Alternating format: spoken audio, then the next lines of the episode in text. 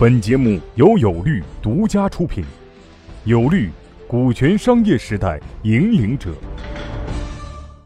第十三个问题，金书峰先生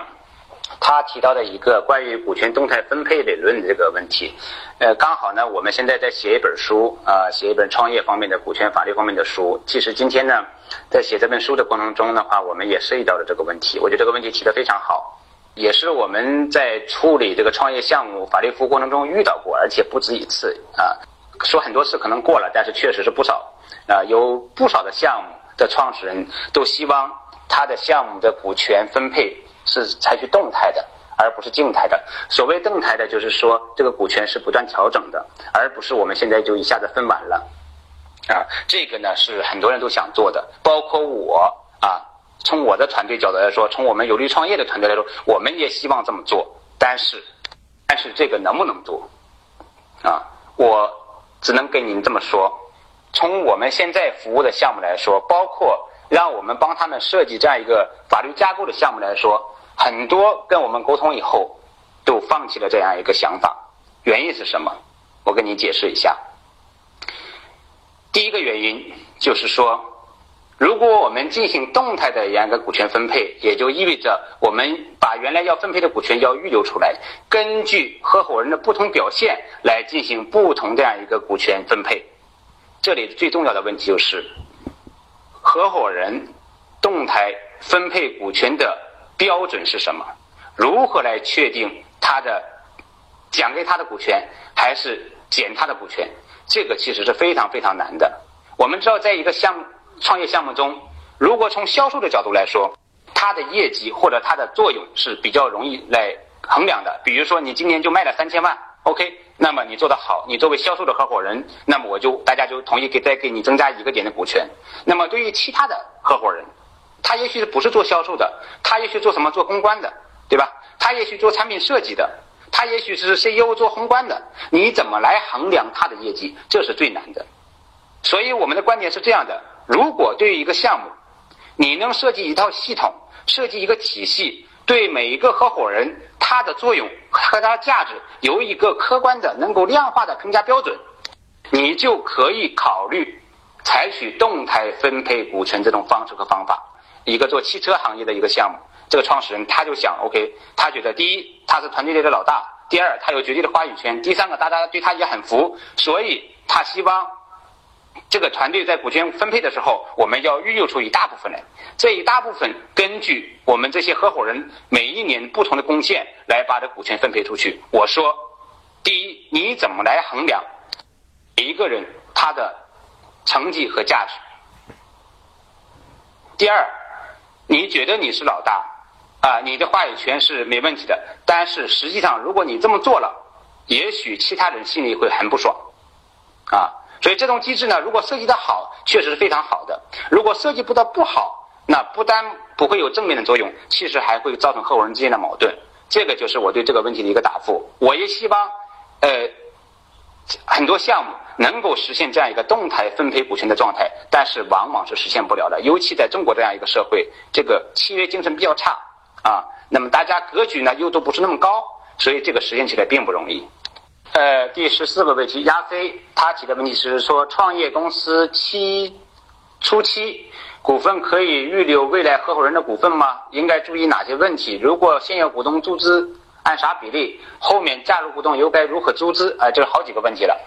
我们先说第一个问题：创业初期股份可以预留未来的合伙人吗？这个没有问题，可以给你一个肯定的答复。特别是在你合伙人这个呃团队不完善的时候，你要这么做。那么第二个呢，投资人在投资你的时候，也会让你预留一部分股权，而预留你部分股权呢，那么一般来说主要是用来激励公司的高管和公司的员工的。但是呢，也会存在说，OK，我们预留出未来合伙人的股份，比如说我们春节前刚帮一个呃项目做了一份融资，那么在融资的话，呃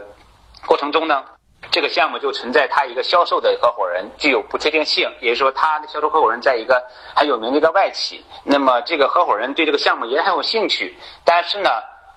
又没有百分之百的确定。啊，原因就在于第一个呢是那个项目是他刚换了一个新的岗位，对他来说很留恋；还有一点呢就是他从那个单位出来需要走一个流程，也需要时间。而投资人呢，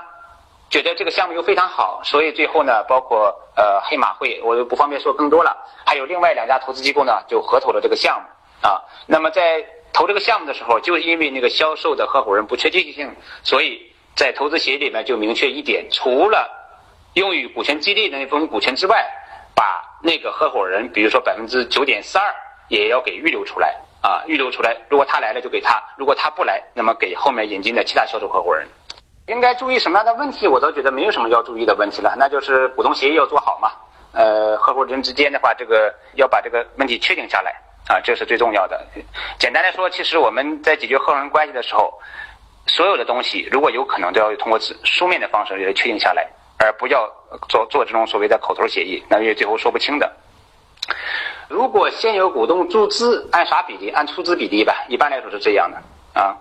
呃，后面加入的股东又该如何注资？那就看你给他多少多少股权，你这个项目估值多少，呃，分不同的情况来进行不同的注资。那么我可以简单再稍微展开一下，也就是说，如果他进来的时间很早，啊，投资也没有进来，项目也没有估值，那么也许你可以按照呃你们那个注册资金以及实际出资这样一个比例，要求他也按照他持股的比例进行相相相对应的。呃，这样一个出资，比如说我们有一个项目是做这个出国的呃夏令营的啊，那么他们就存在这样一个情况啊，他们原来有三个合伙人，后来呢在做的过程中呢，又把其中的一个高管也转为合伙人了。那么在这在这之前呢，原来那三个合伙人呢自己现金投入已经投入了一百五十万，将近两百万，所以在后来这个合伙人加入进去的时候，给了他我记得好像百分之五还是百分之七的股权，那么他们就是按照。其他合伙人已经实际投入这样一个呃资本金，要求他按照对应的比例也投入相应的资本金，所以采取是这样一个方式。好，我们最后一个问题，新华先生，好，我应该觉得应该是男男应该是男士吧？呃，合伙组织投资，股东承担的是无限责任，向法人投资，股东承担的是有限责任。所以二者虽然都是股权，但两者之间仍有区别。所以请帮忙解答，创业者或创业团队如何定义股权？另外，自身具备哪些条件才能真正让股权真才能让股权真正驱动创业启动期？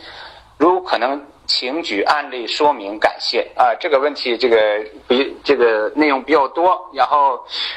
更多的可能不是从法律层面，我需要给您解答了。我先简单说一下概念啊。嗯，前面您两个你说的是还是比较准确的。第一个呢，合伙企业，那么它其实不叫股东，叫合伙人。啊，合伙人的话，如果是呃不是，如果是这个这个所谓的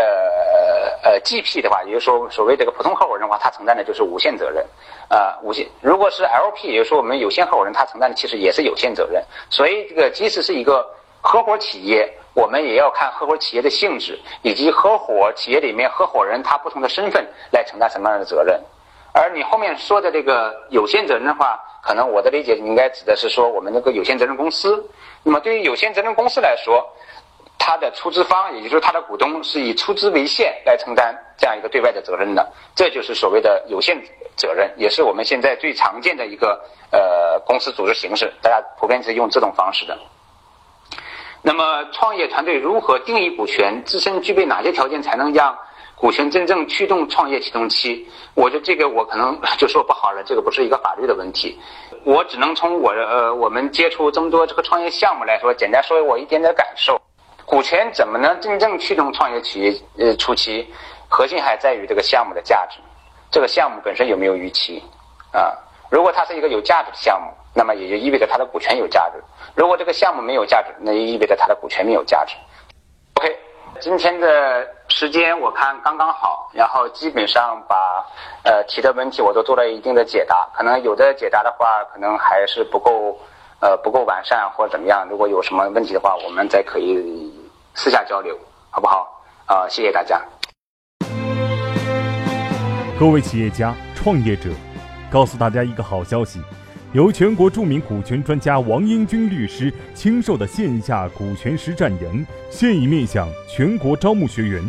报名或合作洽谈详情，请添加微信 y o u l a w 零零一 y o u l a w 零零一，或拨打报名热线零幺零五六零七八六二八咨询。